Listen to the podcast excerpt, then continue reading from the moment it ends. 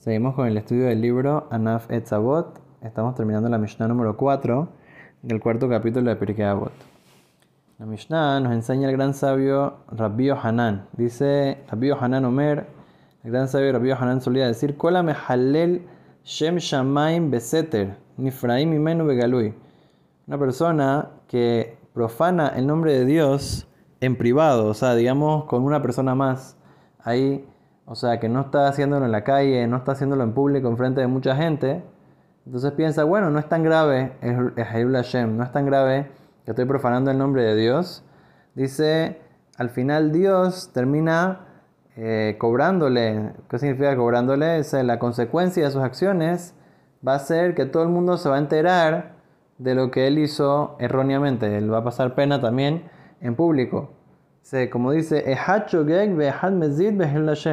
tanto si lo hace sin querer como si lo hace a propósito. Entonces, aquí explican los sabios que no significa que si una persona hace algo sin querer y una persona hace algo a propósito es el mismo castigo. Obviamente que es, sabido de que cuando una persona hace algo a propósito es mucho más grave que si hace algo sin querer.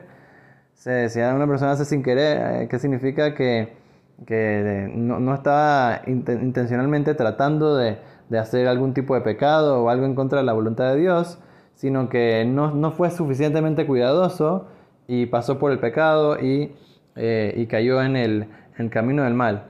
Entonces, obviamente sabemos que, hay una diferencia. Entonces, ¿qué, significa que es igual, que le pagan de la misma manera? lo, que, lo que se refiere es que la consecuencia, tanto para el que hizo sin querer, para el que le hizo a propósito, va a ser en público. Obviamente que cada uno la consecuencia que le toca. Eh, si es eh, una, una persona que hizo algo eh, que hizo algo sin querer, entonces la consecuencia es menor. Si, alguien hizo algo a propósito, entonces la consecuencia es mayor.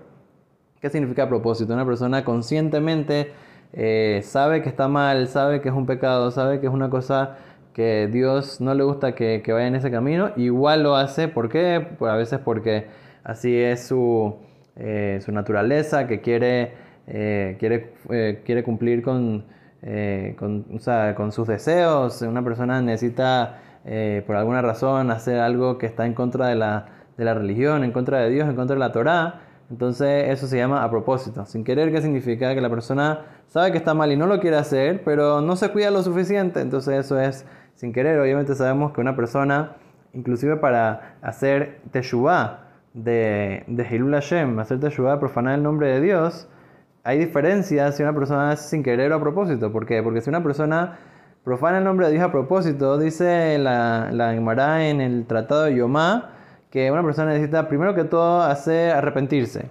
Después necesita que pase Yom Kippur. Y ni siquiera Yom Kippur perdona. Necesita esperar hasta el día de la muerte para que el día de la muerte perdone. Pero una persona que lo hace sin querer, hace profana el nombre de Dios sin querer, entonces tiene que hacer teshuvah pasa Kippur, cuando hizo Teshuvah en Kippur, entonces ahí eh, Yom Kippur expía por ese pecado porque fue sin querer, pero si fue a propósito, tienes que esperar hasta el día de la muerte. Vemos lo grave que es el tema de Hilul Hashem, de profanar el nombre de Dios, pero vemos que hay una diferencia entre Hilul Hashem, una profanación del nombre de Dios que fue hecha en privado, o una profanación del nombre, de nombre de Dios que fue hecha en público. Entonces, igual cada, una, cada persona tiene que siempre cuidarse, como estuvimos hablando, de siempre santificar el nombre de Dios, hacer el contrario.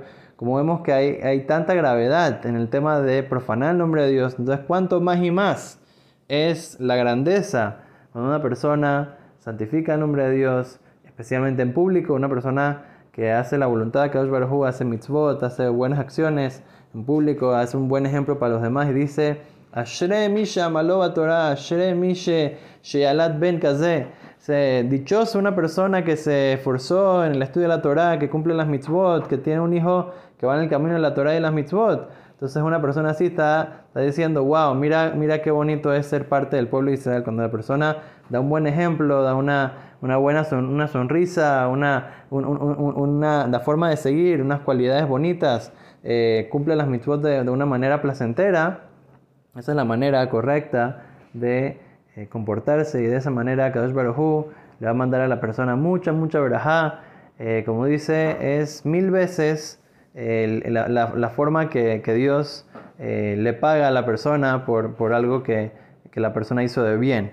Entonces es como 500 veces más de, de lo que hubiera sido el castigo. Entonces le paga la persona a Dios por hacer actos de bien, especialmente por, por, la mitzvah, por el, por el acto tan especial de santificar el nombre de Dios en público, que el Hashem siempre podamos ir en esos caminos y de esa manera traer mucha verajá y atzlajá y todo lo bueno para nosotros, nuestras familias y todo el pueblo de Israel. Amén, ve amén.